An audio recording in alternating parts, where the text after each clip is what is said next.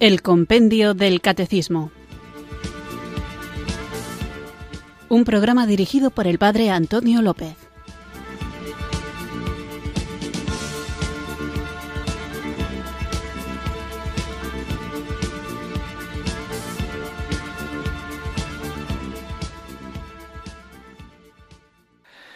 Muy buenas tardes, queridos oyentes de Radio María. Recibido un cariñoso saludo desde Irurzun, en Navarra, quienes sintonizáis una tarde más esta radio que cambia vidas, esta emisora de la Virgen, Radio María, para escuchar el Compendio del Catecismo, nuestro espacio diario de formación católica en el que tratamos de conocer nuestra fe, una fe que creemos, pero que también queremos fundamentar el porqué de lo que creemos. Quizá haya quien se sienta satisfecho únicamente con decir que tiene una adhesión plena al magisterio de la Iglesia porque confía de una manera absoluta en que el Señor se ha revelado a través de Jesucristo y que éste ha dejado el Espíritu Santo en la Iglesia para manifestarnos la verdad plena y que con eso es suficiente. Y es verdad que eso es muy bueno, pero no se nos debe olvidar que el Señor no nos manda a vivir nuestra fe de una manera aislada o individualista. Y, si me apuráis, ni siquiera nos manda vivir nuestra fe únicamente en la Iglesia, sino que nos pide que vayamos al mundo entero a anunciar la buena nueva del Evangelio. Y por eso, aunque nosotros tengamos una fe firme, es necesario, en aras de cumplir el mandato del Señor, que sepamos fundamentar aquello que creemos, no solamente porque esto nos puede ayudar a vivirlo con más intensidad, sino porque tenemos una misión en el mundo. Tenemos la misión de ser anunciadores del Evangelio. Tenemos la misión de proclamar a los cuatro vientos que Jesucristo vive. Y cuando nos tomamos en serio esta misión, debemos estar abiertos al diálogo siempre marcado por la caridad y la alegría con aquellas personas que no comparten nuestra fe y por eso, para poder hacerles accesible a Jesucristo, es bueno que tengamos los argumentos necesarios para saber dar respuesta a todo aquel que nos pida razón de nuestra esperanza. Por eso es tan importante formarse bien. Por eso, y porque como ya augura la Sagrada Escritura, desde los inicios del Evangelio, de la predicación del Evangelio, se pueden introducir entre nosotros falsos pastores que son lobos con piel de oveja y un modo de discernirlos, un modo de distinguirlos y de defendernos de ellos es saber qué es lo que la Iglesia enseña. Ojo, no quiero juzgar, nunca es mi intención, aunque a lo mejor pido disculpas por ello, digo que a lo mejor quizá alguna vez en alguna afirmación que hago puede que esté juzgando a aquellos que tienen una doctrina distinta a la de la Iglesia Católica. No es mi intención juzgar a las personas, porque Dios ama a todas las personas y a todas las llama a la conversión. Mi intención es verificar que lo que la Iglesia enseña está fundado en la Sagrada Escritura y en la tradición y que las doctrinas de estos falsos pastores no están basadas en la Sagrada Escritura o en la tradición, o por lo menos no en la Sagrada Escritura interpretada a la luz del magisterio, a la luz de la tradición. Y es en la Iglesia y no fuera de ella donde habita el Espíritu Santo, aunque también es verdad que el Espíritu Santo soberano, Señor absolutamente libre, Dios junto con el Padre y el Hijo puede actuar donde a Él le da la gana, que para eso es Dios. No seré yo el que acote al Espíritu Santo. Pero sí que es verdad que el lugar donde el Espíritu reside, el sitio donde Dios mora, el cuerpo de Cristo es la Iglesia. Y por eso, cuanto más cerca estamos de la Iglesia fundada por Cristo, de la Iglesia católica, más cerca estamos del propio Cristo, sin que esto obste para que fuera de la Iglesia católica haya también elementos válidos. Ojo, elementos válidos que ya están en la Iglesia Católica. Digo esto porque cuando alguna vez he hablado a propósito de los elementos de verdad que existen fuera de la Iglesia Católica, hay algunos que piensan que estoy pensando que esos elementos están fuera de la Iglesia Católica y que son ausentes a la Iglesia. No, la Iglesia Católica es católica, entre otras cosas, porque en ella se contiene todo lo necesario para la salvación. Eso no significa que haya elementos que existen en la Iglesia Católica que formen parte de la doctrina de otras denominaciones cristianas o incluso de otras religiones o filosofías. ¿Por qué digo esto? Porque si alguien quiere llegar a la plenitud, debe ingresar afectiva y efectivamente en la Iglesia de Jesucristo, que es la Iglesia Católica. Para eso, para conocer la enseñanza de la Iglesia Católica, existe el libro del compendio del catecismo y al servicio del libro del compendio del catecismo, de la enseñanza de la Iglesia, está este programa de Radio María, el compendio del catecismo, en el que vamos recorriendo las preguntas que este maravilloso libro nos ofrece, pero a veces hay cuestiones que no están directamente planteadas en el libro del compendio del catecismo y que surgen entre quienes escucháis el programa. Por eso, al menos una vez a la semana, procuro dedicar esta hora a vuestra participación. Y eso es lo que vamos a hacer hoy. Responder o compartir vuestras preguntas o testimonios durante el programa.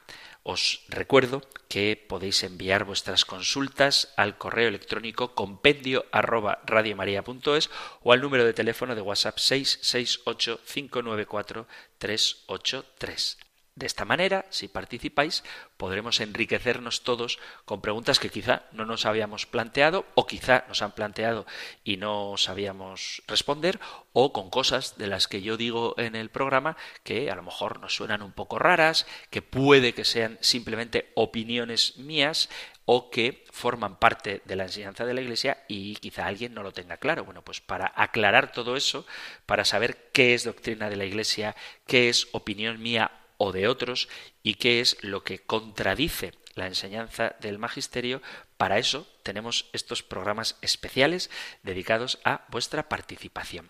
Y no me atrevería a enfrentarme, a ponerme enfrente de estas cuestiones si no creyera que el Espíritu Santo me acompaña a mí y a todos los oyentes.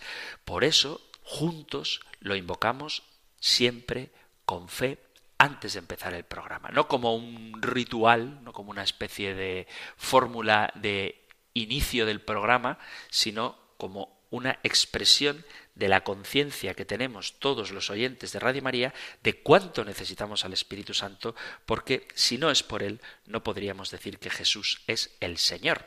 Así que creemos que Jesús es el Señor y lo afirmamos con rotundidad porque el Espíritu Santo está con nosotros y ahora juntos lo invocamos.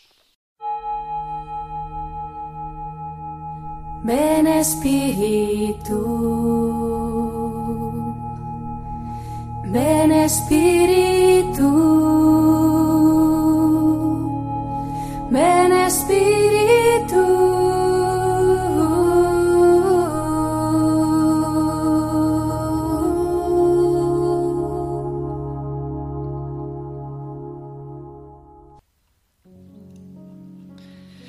Espíritu Santo, llena de nuevo mi alma con la abundancia de tus dones y frutos.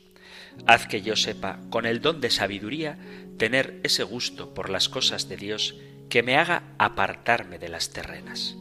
Que sepa, con el don del entendimiento, ver con fe viva la importancia y la belleza de la verdad cristiana. Que con el don de consejo ponga los medios más conducentes para santificarme, perseverar y salvarme. Que el don de fortaleza me haga vencer todos los obstáculos en la confesión de la fe y en el camino de la salvación. Que sepa, con el don de ciencia, discernir claramente entre el bien y el mal, lo falso de lo verdadero, descubriendo los engaños del demonio, del mundo y del pecado. Que con el don de piedad ame a Dios como Padre, le sirva con fervorosa devoción y sea misericordioso con el prójimo. Finalmente, que con el don de temor de Dios tenga el mayor respeto y veneración por los mandamientos de Dios, cuidando de no ofenderle jamás con el pecado. Lléname, sobre todo, de tu amor divino, que sea el móvil de toda mi vida espiritual, que lleno de unción sepa enseñar y hacer entender, al menos con mi ejemplo, la belleza de tu doctrina, la bondad de tus preceptos y la dulzura de tu amor. Amén.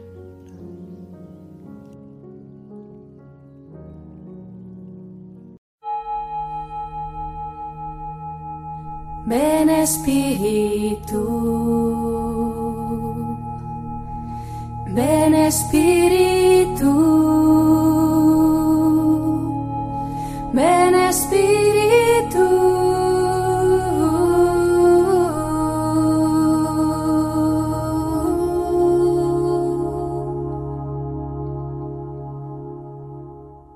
Vamos allá con nuestro nuevo programa que, como os decía, hoy dedico a vuestra participación y comenzaremos con un mensaje largo que envía un oyente, pero lo voy a compartir porque me parece muy oportuno dentro del contexto del que estamos hablando últimamente, que es el bautismo, y cómo algunas iglesias piensan que son la iglesia de Jesucristo aunque no tengan más de 100 años de historia, porque dicen ellos haber sido bautizados en el Espíritu Santo, y me refiero a las iglesias que se llaman a sí mismas pentecostales. Hay un problema con el nombre de las denominaciones de las iglesias, porque aunque hayan adoptado una denominación concreta, lo cierto es que los nombres que se autoatribuyen en realidad son propios de la Iglesia que llamamos católica. Y os tengo que recordar que la Iglesia de Jesucristo no se llama Iglesia Católica. Es verdad que ahora para distinguirla de las otras comunidades cristianas o de otras iglesias o incluso de otras sectas, hablamos de la Iglesia fundada por Cristo como la Iglesia Católica, pero ese no es su nombre. La Iglesia es la Iglesia. Las notas de la Iglesia son una santa, católica y apostólica y el nombre que se le ha atribuido históricamente es el nombre de Iglesia Católica, Iglesia Universal, pero es una de sus notas, no es el nombre de la Iglesia. La palabra católico viene del griego católicos, ya lo sabéis, que significa universal. Antes de ser utilizada para denominar propiamente a la Iglesia, la encontramos en obras de literatura cristiana en otros conceptos. Por ejemplo, San Justino hablaba de la resurrección católica, de la resurrección para todos, o Tertuliano de la bondad católica de Dios, la bondad total de Dios. De hecho, se llaman epístolas católicas a las cartas de Santiago, Juan, Pedro, Judas, y se llaman así porque están dirigidas no a comunidades locales, como San Pablo a los colosenses, a los corintios, a los romanos, sino a la entera comunidad de creyentes. La expresión Iglesia Católica se encuentra por primera vez en San Ignacio de Antioquía en el año 110, donde dirigiéndose a los habitantes de Esmirna les dice, donde quiera que esté el obispo, dejen que esté la gente, incluso como donde esté Jesús, Ahí está la Iglesia universal, es decir, la Iglesia católica. De ahí en más la expresión se generaliza. Se habla de que ciertos escritos heréticos no pueden ser recibidos en la Iglesia católica. San Clemente de Alejandría dice que tanto en sustancia como en apariencia, tanto en origen como en desarrollo, la primitiva y católica Iglesia es la única que concuerda como lo hace en la unidad de una sola fe. San Cipriano escribe también sobre la unidad de la Iglesia católica y todo esto mucho antes de que existieran las divisiones. San Paciano dice en un escrito, cristiano es mi nombre, católico es mi apellido. La Iglesia es llamada católica porque está por todo el mundo de un lado al otro de la tierra, no simplemente donde está la casa del Señor, pues las sectas de lo profano, dice San Cirilo de Jerusalén, también intentan llamar casa del Señor a sus guaridas, no meramente donde está la Iglesia, sino donde está la Iglesia católica, pues ese es el nombre peculiar del santo cuerpo de nuestra Madre de todos. Se denomina a la Iglesia en sus notas una santa católica y apostólica. Nombre, este de católico, que ya San Agustín usa de una forma muy habitual para luchar contra las herejías. Dice, lo quieran o no, los herejes tienen que llamar católica a la Iglesia católica. Dice el concilio de Trento, la tercera señal de la Iglesia es que ella es católica. Esto es universal y es católica, es llamada católica justamente como dice San Agustín. Ella es difundida por el esplendor de una sola fe desde donde sale el sol hasta el ocaso. La Iglesia Católica Universal tiene su sede en Roma. Por eso es mi opinión, esto es mi opinión, repito, es mi opinión, no es bueno hablar como católicos de la Iglesia Católica Romana. ¿Por qué? Porque luego nos encontramos con nuevas denominaciones que hablan de la Iglesia Católica Anglicana o de la Iglesia Católica Polaca, que está ahora como de moda, y pretenden que católico tenga luego otro nombre, en este caso romano, para no reconocer en ella la única Iglesia universal. Entonces, la Iglesia es católica y tiene su sede en Roma, porque ahí murió Pedro. Pero no es Iglesia Católica romana, lo mismo que no puede existir una Iglesia Católica polaca, porque si es universal no puede ser polaca, ni romana, ni anglicana. Es la Iglesia Católica. Esto, repito, es mi opinión, no es incorrecto hablar de Iglesia Católica Romana, pero muchas veces las sectas utilizan esta expresión para querer afirmar que la Iglesia Católica, la única fundada por Cristo, es una más entre otras. Entonces dicen Iglesia Católica Romana o la Iglesia Romana. No, la Iglesia no es romana, la Iglesia es católica. Otra cosa es que tenga su sede en Roma, pero es católica. Es esencialmente católica. No siempre ha tenido su sede en Roma y ya existía. No empezó en Roma y no tiene por qué terminar en Roma, aunque lo hará, pero no es esencial a la Iglesia ser romana, sino católica. Lo digo porque es muy importante tener cuidado con los nombres que le damos a la Iglesia, porque hay una Iglesia que se llama la Iglesia de Jesucristo, pero si la Iglesia de Jesucristo es la Iglesia católica, la que Cristo fundó, o la Iglesia evangélica, como si el Evangelio no fuera fruto de la Iglesia católica, la única fundada por Jesucristo, o la Iglesia pentecostal, como si la Iglesia católica, la única fundada por Jesucristo, no hubiera nacido en Pentecostés. Y de esto es precisamente de lo que nos habla el oyente, cuyo mensaje os voy a compartir. Dice el oyente, la verdadera iglesia pentecostal es la iglesia católica. Fue en Pentecostés cuando nació la iglesia. El libro de los Hechos de los Apóstoles describe a la Iglesia católica. De las más de 70.000 denominaciones que hoy en día se autonombran cristianos, son las sectas pentecostales las más numerosas y aunque cada una de ellas creen en doctrinas diferentes, todas y cada una aseguran que el Espíritu Santo las guía y les revela la verdad. De modo que las sectas pentecostales creen en miles de verdades diferentes inspiradas, según ellas, por un mismo Espíritu Santo. Sin embargo, hay una doctrina que todas estas sectas tienen en común y es la de afirmar que ellos son la iglesia cristiana nacida el día de Pentecostés, de la que habla en la Biblia el libro de los Hechos de los Apóstoles. Así que vayamos a la Biblia, al libro de los Hechos, y analicemos las características de la iglesia de Cristo y veremos cuál es la iglesia que hoy en día cumple mejor con esas características.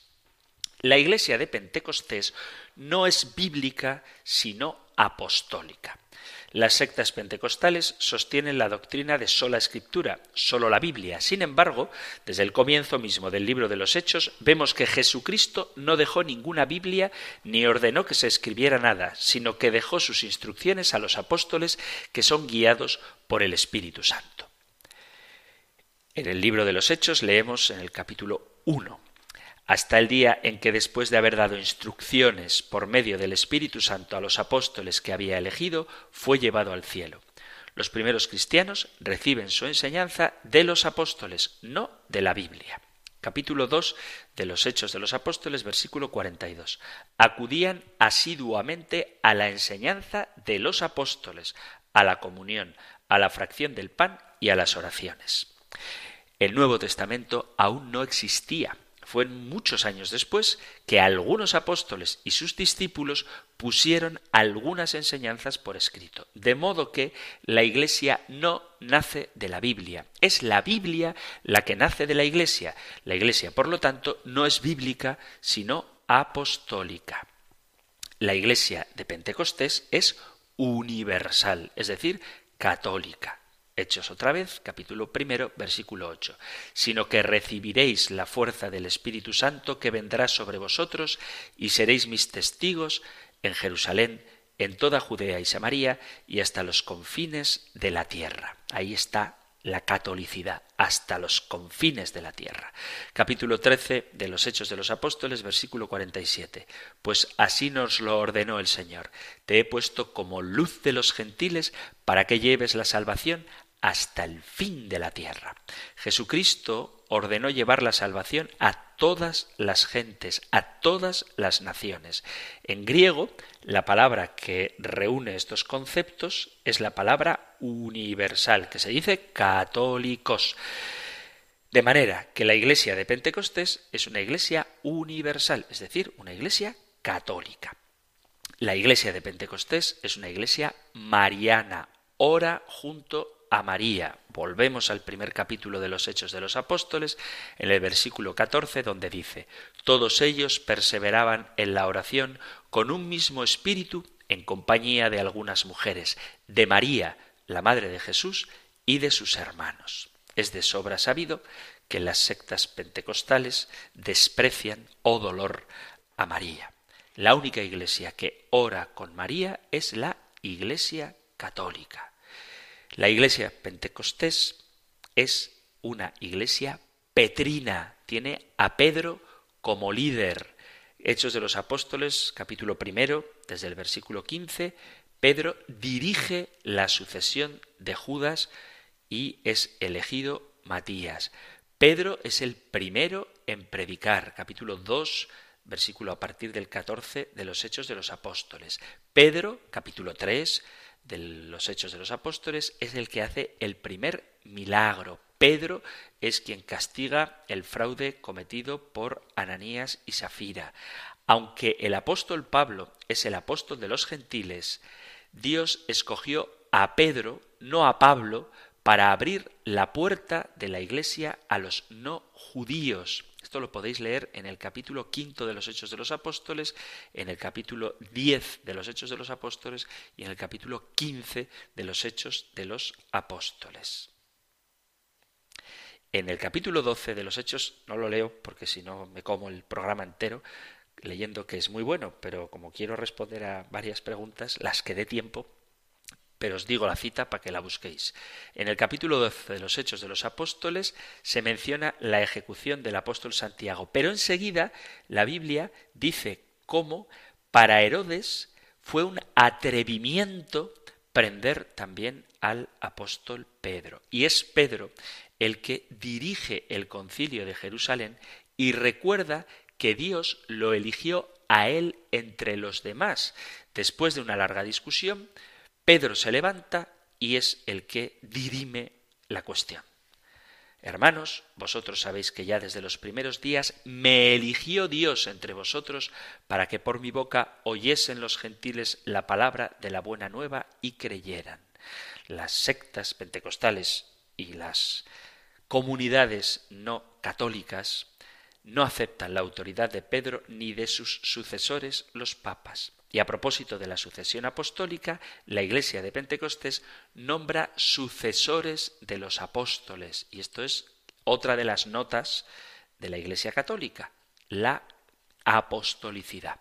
Capítulo primero de los Hechos de los Apóstoles. Conviene, pues, que de entre los hombres que anduvieron con nosotros todo el tiempo que el Señor Jesús convivió con nosotros para ocupar el ministerio del apostolado, el puesto del que Judas desertó para irse donde le correspondía. Echaron a suertes y le cayó a Matías, que fue agregado al número de los doce apóstoles. Ningún pastor evangélico, ningún pastor pentecostal es sucesor de ningún apóstol. Y de hecho, o oh dolor de nuevo, no creen en la sucesión apostólica. La iglesia de Pentecostés es la única que practica los sacramentos, el bautismo de adultos y de niños. De esto hablaremos en el próximo programa dedicado a las preguntas del compendio, donde trataremos específicamente el bautismo de niños. Pero ahora solo os adelanto. Capítulo 2 de los Hechos de los Apóstoles, versículo 38. Pedro les contestó, convertíos y cada uno de vosotros se haga bautizar en nombre de Jesucristo para remisión de vuestros pecados y recibiréis el don del Espíritu Santo, pues la promesa es para vosotros y para vuestros hijos y para los que están lejos, para cuantos llame el Señor Dios nuestro. Además, celebran asiduamente, diariamente, la comunión, es decir, la fracción del pan, la misa. Acudían, Hechos de los Apóstoles, capítulo 2, versículo a partir del 42, acudían asiduamente a la enseñanza de los apóstoles, a la comunión, a la fracción del pan y a las oraciones. Acudían al templo todos los días, con perseverancia y con un mismo espíritu. Partían el pan por las casas y tomaban alimento con alegría y sencillez de corazón. Las sectas ni bautizan a los niños ni, desde luego, celebran la acción de gracias, la fracción del pan o la Eucaristía, o al menos no en el sentido original que celebraban los apóstoles y que seguimos celebrando en la Iglesia Católica. La Iglesia de Pentecostés es liderada por obispos nombrados por los apóstoles que a su vez nombraron presbíteros. Hechos de los Apóstoles, capítulo 15. Llegados a Jerusalén, fueron recibidos por la Iglesia y por los apóstoles y presbíteros y contaron cuanto Dios había hecho juntamente con ellos. Aunque a veces llamamos a los sacerdotes padre, el título correcto sería llamarlos presbíteros. Las sectas pentecostales no tienen obispos ni presbíteros, tienen pastores. Y pastor no es un título, sino que es un trabajo, es una función. Dice, tened cuidados, dice Hechos de los Apóstoles, capítulo 20, versículo 28, Tened cuidados de vosotros y de toda la grey, en medio de la cual os ha puesto el Espíritu Santo como obispos para pastorear la iglesia de Dios que él se adquirió con la sangre de su propio Hijo. Y en el capítulo 14 de los Hechos, versículo 23, dice, designaron presbíteros en cada iglesia y después de hacer oración con ayunos, los encomendaron al Señor en quien habían creído. Habría muchas citas, pero en ningún lugar de los hechos de los apóstoles. Así que vemos que la iglesia de Pentecostés, y en este sentido la iglesia pentecostal, es la única iglesia fundada por Jesucristo. Y cualquier nombre que se le quiera dar a una nueva secta, a una nueva comunidad, a una nueva supuesta iglesia, es un nombre extraído de algo que la iglesia católica, la única iglesia fundada por Jesucristo, ha vivido desde el principio.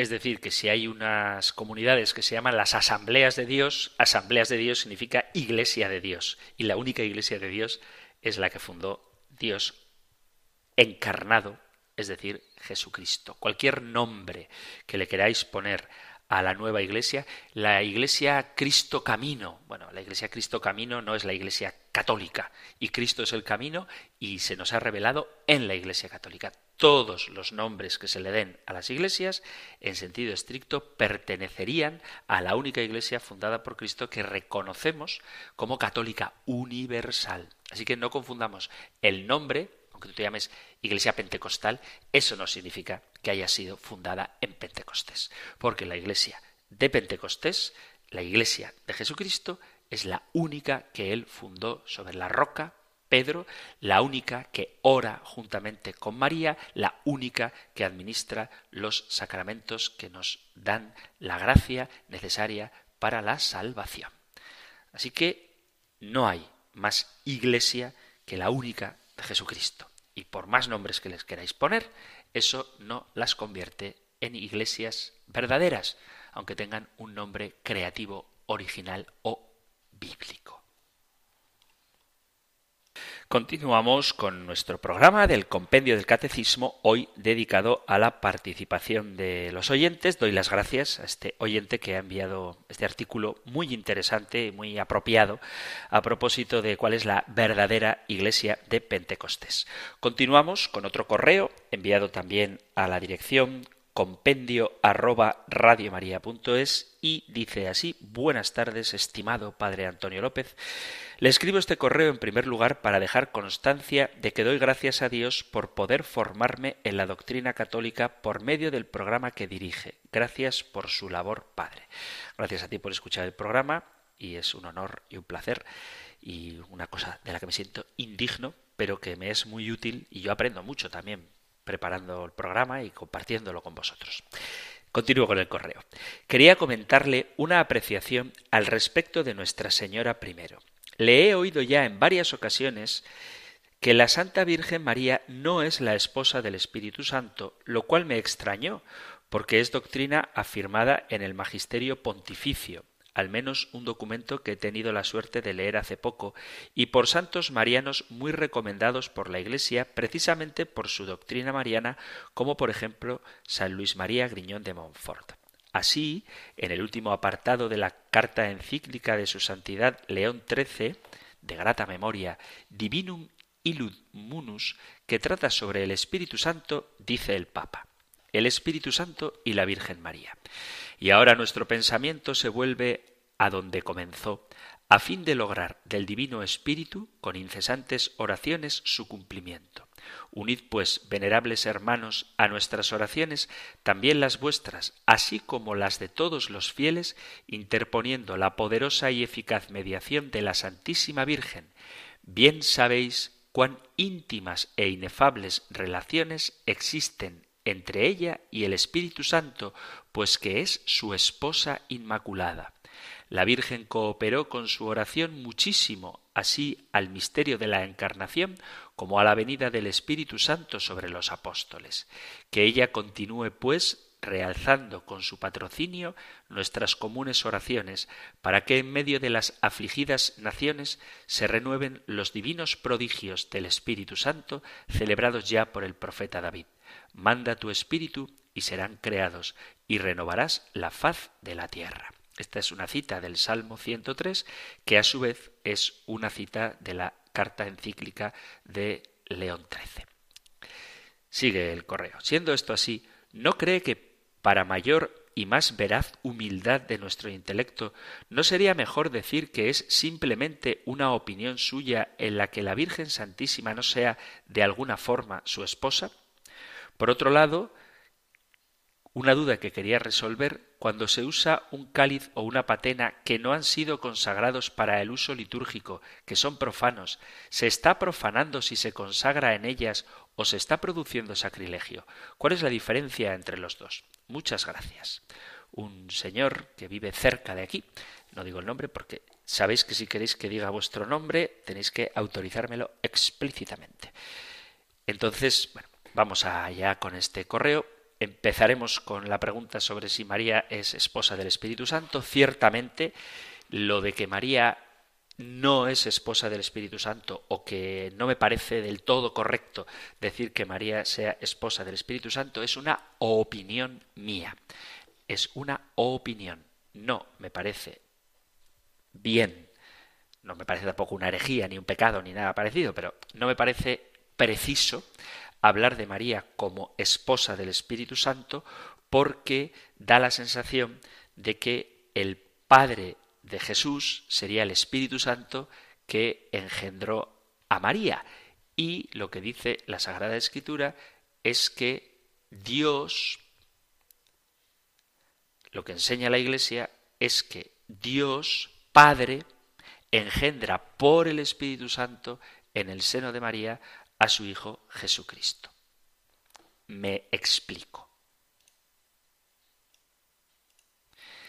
Hay autores de mucha autoridad, valga la redundancia, autores de autoridad infinitamente más que yo, faltaría más, como San Luis María Griñón de Montfort o Juan Pablo II o León XIII, que se han referido a María como esposa del Espíritu Santo. Pero, en mi opinión, vuelvo a subrayar esto, en mi opinión, esta expresión quizá no sea la más adecuada para referirse a ese misterio de unión único y sublime entre María y el Espíritu Santo. De hecho, pienso que hay argumentos para no compartirla. Y aunque se puede interpretar así, y no es ninguna herejía, eso no significa que sea la mejor interpretación, porque la expresión María, esposa del Espíritu Santo,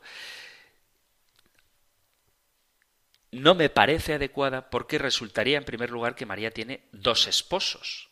O José deja de ser verdadero esposo de María, o María tiene dos maridos. Y esto ciertamente resulta antibíblico y lo que dice el Evangelio de San Mateo es no temas acoger a María, tu mujer, le dice el ángel a José, no temas acoger a María, tu mujer. Entonces, mm, el verdadero esposo de María, el verdadero esposo de María en sentido literal, es San José. Y no me parece adecuado pensar que María tiene un esposo verdadero y un esposo simbólico. Pero sobre todo, lo que más me hace a mí rechazar esta idea de María como esposa del Espíritu Santo es entender que si el Espíritu es el esposo y él engendra a Cristo, estaríamos dejándonos arrastrar por ideas que se parecen mucho a ciertos mitos paganos, donde el Espíritu Santo quedaría como Padre de Cristo en detrimento de la revelación evangélica sobre la relación entre Cristo y su Padre, que es Dios Padre. El Espíritu no hace de Padre de Jesús. Porque muchas veces se trata de contemplar este misterio asombroso de la encarnación del Verbo de Dios desde una perspectiva excesivamente humana, como si la fecundación de María tuviera algo de análogo con la fecundación humana, como si hubiera sido un espermatozoide divino, perdonad que hable así, pero es lo que se me ocurre para explicarlo, como si hubiera sido un espermatozoide divino el que fecundó el óvulo humano de María. Y yo creo que esto es no entender el misterio de que el verbo de Dios se alojó en el seno virginal sin que concurran en este acto extraordinariamente milagroso ninguno de los elementos que nosotros podemos entender a la hora de saber cómo se hace un niño. Es, vuelvo a repetir, una opinión. Se pueden utilizar expresiones como María Sagrario del Espíritu Santo, pero en mi opinión, vuelvo a insistir, no es correcto decir que ella sea esposa del Espíritu Santo. En cualquier caso, para utilizar adecuadamente la expresión como María, esposa del Espíritu Santo, y vuelvo a repetir, es mi opinión, hay que entenderlo, si se quiere utilizar, no desde el momento de la anunciación, porque la relación entre María y el Espíritu Santo no comienza en el momento de la anunciación, sino que desde siempre María ha sido consagrada al Señor y en ella la obra del Espíritu Santo ha llegado a plenitud, incluso, vuelvo a repetir, antes de la anunciación. La unión de amor entre María y el Espíritu Santo brota desde el instante mismo en que se forma el corazón de la Virgen. Digamos que la esponsalidad de María con la tercera persona de la Santísima Trinidad es fruto de la receptividad a la gracia y del poder del Espíritu Santo, pero no por el hecho de que María haya engendrado al Verbo de Dios. Porque si no, daría la sensación de que es el Espíritu Santo el que fecundó a María y es Dios Padre el Padre de Jesús quizá pueda resultar un poco complicado.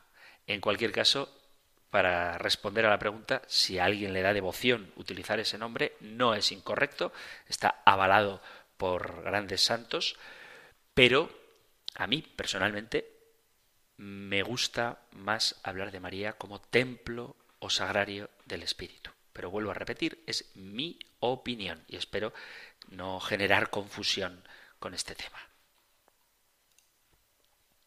En este mismo correo plantea otra cuestión. Dice, por otro lado, tengo la duda de si se puede usar un cáliz o una patena que no han sido consagrados para el uso litúrgico, que son profanos, si está profanando, si se consagra en ellas o se está produciendo sacrilegio. ¿Cuál es la diferencia entre los dos? El cáliz y la patena, los vasos sagrados, deben ciertamente consagrarse por estar destinados de manera exclusiva y estable a la celebración de la liturgia. No obstante, puede haber circunstancias en las que de manera excepcional se pueda utilizar otro tipo de objetos para uso litúrgico, aunque no sean exclusivos para uso litúrgico. Pongo un ejemplo. Si me viene a la memoria ahora el caso del cardenal Bantuan, un testimonio asombroso de confianza en el Señor, de fe, de fidelidad y en un momento en el que él estaba preso, debía celebrar la Eucaristía echando un poco de vino en el hueco de su mano y en la otra mano llevaba el pan. Ciertamente eso rompería todas las normas litúrgicas en circunstancias normales, pero la consagración, la presencia real de Cristo en la Eucaristía era real, era verdadera. Ahora bien, eso es un caso extremo. ¿Se puede utilizar un vaso común como cáliz para consagrar en la misa? Lo que ya hemos hablado de ello en algún inicio del programa, lo que se pide es que sea de materiales nobles, que no sean porosos ni fáciles de romper. ¿Se puede consagrar sin haber bendecido el cáliz? Hombre, la bendición la puede hacer el obispo, la puede hacer el sacerdote e incluso podría hacerla un diácono, así que no hay razón para no bendecir el vaso, la copa que se van a usar para la celebración de la Santa Misa y una vez utilizado en la Santa Misa ya no se puede dar un uso pagano a lo que ha sido receptáculo de la sangre de Cristo. ¿Eso supondría un sacrilegio o una profanación? Bueno, pues vamos a ver si es lo mismo sacrilegio que profanación o si son dos cosas distintas. El sacrilegio es la profanación o trato injurioso de un objeto o persona sagrado. Se puede hacer un sacrilegio contra personas sagradas, contra lugares sagrados o contra cosas, objetos sagrados. El sacrilegio contra una persona sagrada significaría comportarse de una manera tan irreverente con una persona sagrada que o por el daño físico o por la deshonra que acarrea, violes el honor de dicha persona consagrada. También puedes hacer sacrilegio a un lugar, un espacio sagrado una iglesia, un oratorio, un cementerio, son lugares sagrados. Y si tú cometes un acto delictivo en un lugar sagrado, estás cometiendo sacrilegio. Puedes robar en un cementerio, por ejemplo, o puedes, ¿qué te digo yo? cometer un acto impuro, perdón por la barbaridad, pero es un sacrilegio, en un lugar sagrado, o puedes comportarte en un lugar sagrado como si estuvieras en el mercado. Eso ciertamente es un sacrilegio. Tú no puedes utilizar un templo, una iglesia, para celebrar un banquete. Por ejemplo, un banquete con tus amigos. No puedes comerte el bocata de nocilla en la iglesia como si fuera el patio de un colegio. Eso sería un sacrilegio local y luego estarían los sacrilegios hechos hacia objetos sagrados, que no son ni lugares ni personas, que, por ejemplo, se hacen cuando se usan los cálices para beber Coca-Cola. Eso sería un sacrilegio.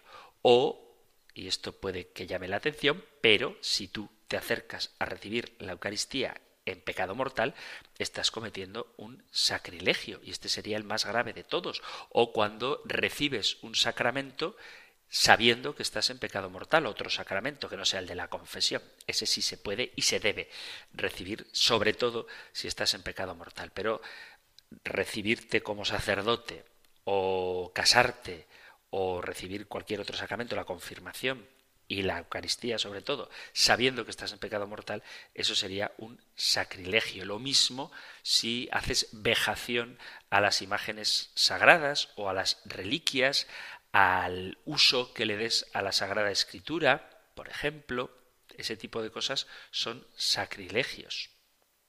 Quizá el más grave de todos sea el de recibir indignamente la Eucaristía, que además de ser el más grave es el más común, porque hay muy poca gente que esté tan trastornada como para ponerse a bailar un tango encima de un altar, pero hay mucha gente que se acerca indignamente a recibir la Sagrada Comunión, y eso es un sacrilegio. Y profanar significaría tratar como no sagrado algo que sí es sagrado. Esta sería la diferencia entre sacrilegio y profanación. Un sacrilegio yo diría que es tratar algo sagrado indignamente y una profanación es tratar algo sagrado como si fuera pagano, como si fuera profano. Es decir, robar siempre es un pecado. Robar una cartera es un pecado. Robar una cartera en una iglesia es un pecado mayor. Robar un cáliz, aunque esté vacío, es un pecado todavía mayor. Y robar un cáliz o un copón que contenga formas consagradas es un pecado todavía mayor. Y eso sería profanación y sacrilegio. Creo que no hay gran diferencia. El sacrilegio es, yo creo que es más grave, porque es hacer conscientemente un uso inadecuado de un objeto sagrado y la profanación es tratar como profano un objeto que es sagrado. Cuando digo objeto, entiéndase objeto, lugar o persona. Vamos con otra consulta, enviada también al correo electrónico compendio arroba aunque no voy a leer la consulta porque es como muy personal, pero da pie a un tema que también puede ser controvertido y si queréis podéis compartir vuestra opinión. Lo que voy a dar es mi opinión. Y si no estáis de acuerdo con ella o tenéis más argumentos a favor de ella, podéis compartirlo en el correo electrónico compendio arroba o en el número de teléfono de WhatsApp 668 594 383. La cuestión así en general, es si es conveniente, si es bueno obligar a los niños y jóvenes a ir a misa. La verdad es que yo no me atrevo a responder con un sí o un no. Sí, debemos obligar a los niños o no, no se puede obligar a los niños porque amar a Dios es una elección libre. La respuesta tiene que ser matizada. La misa es un encuentro con el Señor que nos ama y un niño no necesariamente, de hecho pocas veces, sabe lo que es bueno para él, al menos desde el principio, porque para él es bueno lo que le gusta y es malo lo que no le gusta. Y esto es aplicable al ámbito espiritual como al ámbito físico. Si las espinacas no le gustan es que son malas, como los regalices le gustan es que son buenos. Pues no, las espinacas, aparte de estar deliciosas, lo he descubierto de adulto, son beneficiosas y las chucherías, aunque son deliciosas, sigo pensándolo a pesar de ser adulto, no son buenas para la salud o no al menos en exceso. Bueno, pues lo mismo que le obligamos a comer lo que necesita para vivir y nutrirse bien, debemos animarle a realizar los actos propios de la vida cristiana para vivir su fe. Ahora bien, la Eucaristía es un encuentro de amor pero tiene que entender qué significa eso, no simplemente porque se divierta o no, sino por el significado que realmente tiene. Entonces, por resumir, ¿es bueno obligar a ir a misa? Si vas en familia, es muy bueno que le pidas a tu hijo no como una orden imperativa, sino como pidiéndole un favor de que te acompañe a algo que para ti es muy importante. Y si no quiere, le dice, pues aunque no quieras, vienes. Cuando es niño, cuando es pequeño y si no se puede quedar solo en casa, obviamente no se trata de que no vayas tú a misa porque al chavalillo le ha dado la rabieta de no querer acompañarte, ahí sí que tienes que hacer valer tu autoridad de padre, de educador y que te acompañe a misa. Cuando el niño ya no es tan niño y es un adolescente o es un joven, creo que hay que tener un poco más de mano izquierda y darle una cierta libertad, porque he conocido casos de gente de mi generación a quien sus padres obligaban a ir a misa y el criterio era cuando seas mayor de edad harás lo que te dé la gana. Bueno, pues creo que a partir de los 18 años no volvió a misa más que a su boda, eso sí.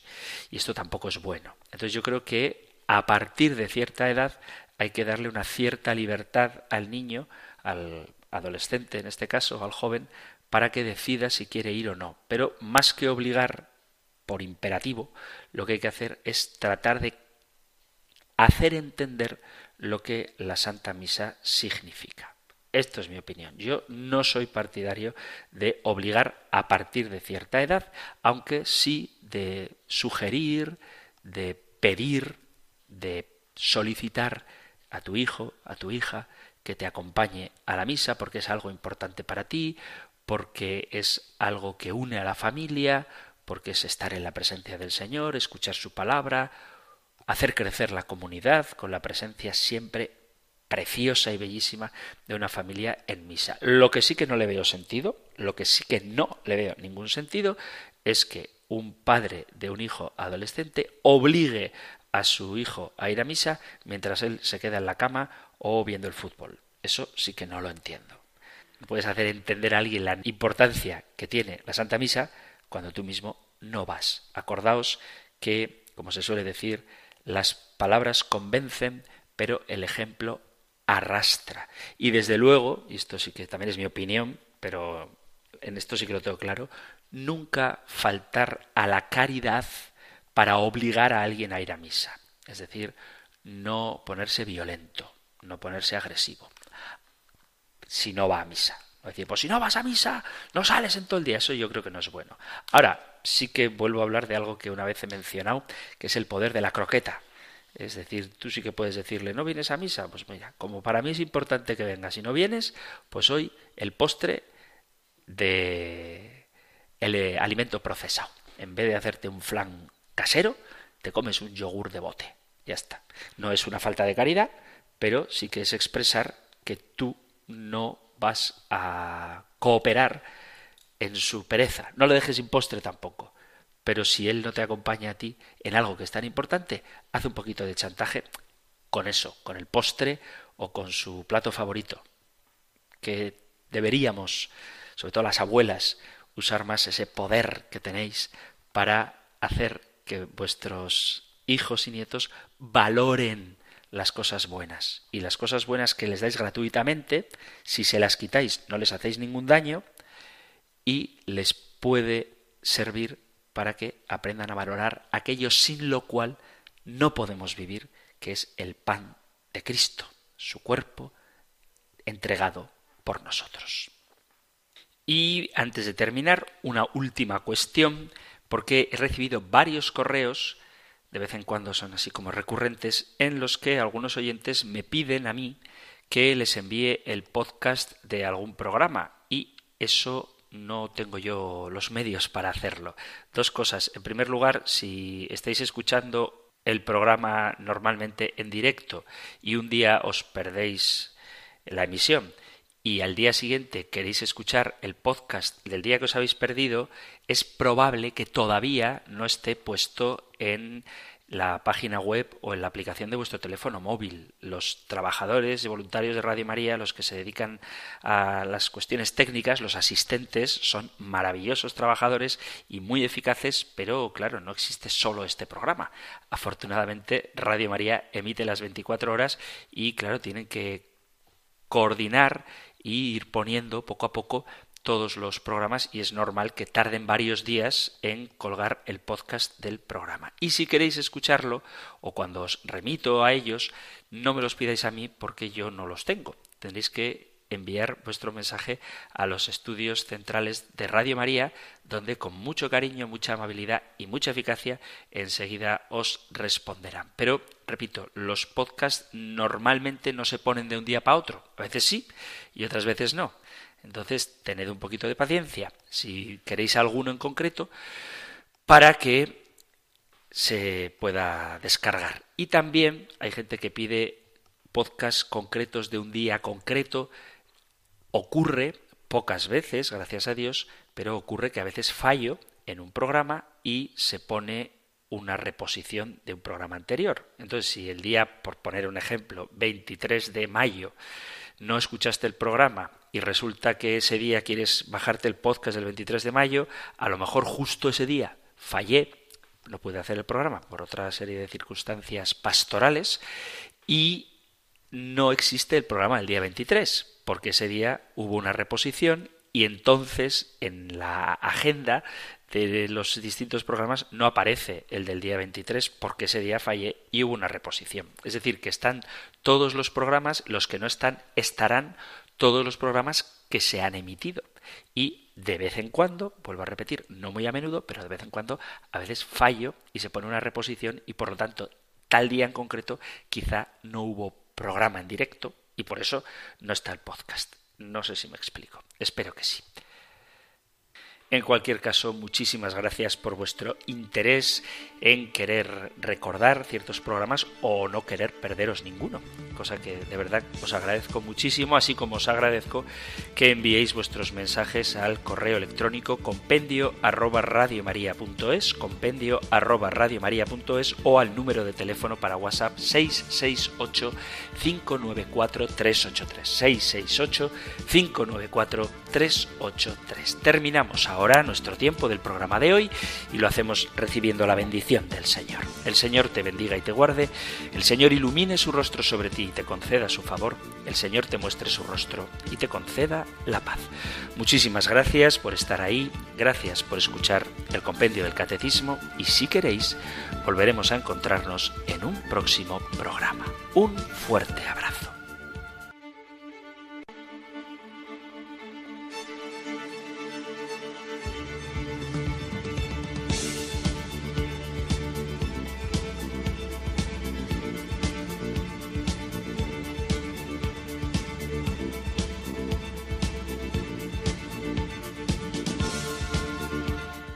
El Compendio del Catecismo. Un programa dirigido por el Padre Antonio López.